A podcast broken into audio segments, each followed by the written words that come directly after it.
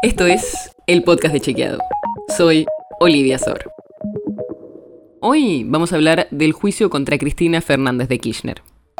Hay muchos aspectos posibles para hablar de esto, pero vamos a enfocarnos en uno puntual, las recusaciones. Tal vez ya las viste, pero se difundieron imágenes de uno de los jueces y un fiscal de la causa Vialidad compartiendo un equipo de fútbol en un torneo organizado en la Quinta de los Abrojos, del expresidente Mauricio Macri. Al ver estas fotos, la defensa de la vicepresidenta pidió que el juez Rodrigo Jiménez Uriburu y el fiscal Diego Luciani sean apartados del expediente en lo que se conoce como una recusación. Finalmente, el tribunal rechazó esa solicitud.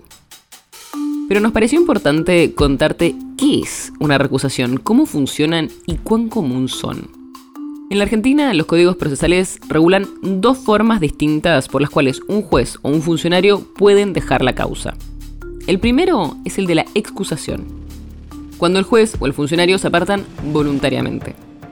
Y el segundo es el de la recusación, cuando una de las partes del juicio impugna a un juez o funcionario porque considera que su imparcialidad está en duda.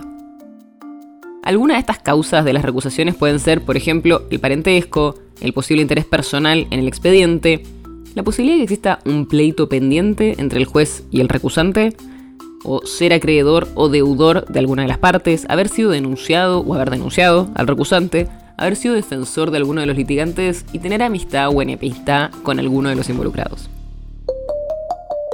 En este caso, los otros dos jueces del tribunal rechazaron el pedido de Cristina Fernández de Kirchner.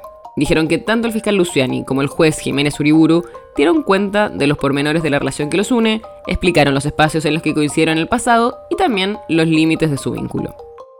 En ese sentido, también sostuvieron que los que ejercen la magistratura interactúan cotidianamente con abogados y fiscales en actividades compartidas. Por eso, consideran que es natural que se generen vínculos de camaradería y que no es extraordinario el encuentro en el deporte y otras actividades recreativas. Pero más allá de este caso puntual, hablamos con especialistas y lo que nos plantearon es que hay una pregunta importante sobre si es ético o no que los magistrados y funcionarios lleven adelante actividades profesionales extrajudiciales, como por ejemplo con la docencia en instituciones universitarias. Y por supuesto, los especialistas también destacan que estos espacios deportivos muchas veces dejan afuera a las mujeres. Más allá de que hay un montón de este tipo de relaciones, ¿qué pasa con estos pedidos de recusación? Hay pocos datos. Hace casi una década hubo un estudio de tres organizaciones que analizaron más de 20 expedientes en los que se investigaban delitos contra la administración pública, las llamadas causas de corrupción. En esos expedientes que analizaron se presentaron ocho recusaciones, pero ninguna prosperó. El tema de los posibles conflictos de interés no es un tema nuevo, y por eso hace varios años, en 2015, creamos Justiciapedia, un sitio que reúne las distintas relaciones que existen entre jueces, abogados, fiscales y otros funcionarios judiciales. La nota sobre la que se basa este episodio fue escrita por Manuel Terricone. Si quieres saber más sobre esto y otros temas, entra a chequeado.com o seguinos en las redes. El podcast de Chequeado es un espacio en el que de lunes a viernes te contamos qué de lo que escuchaste o circuló es verdadero o falso. Te traemos datos para que puedas entender mejor las noticias. Si tienes una idea, algún tema del que te gustaría que hablemos en un próximo episodio, escribinos a podcast.chequeado.com. Y si te gustó este episodio, seguinos en Spotify o en tu app de podcast favorita y recomendanos a tus amigos. Es una producción de Chequeado, producción en colaboración con Posta.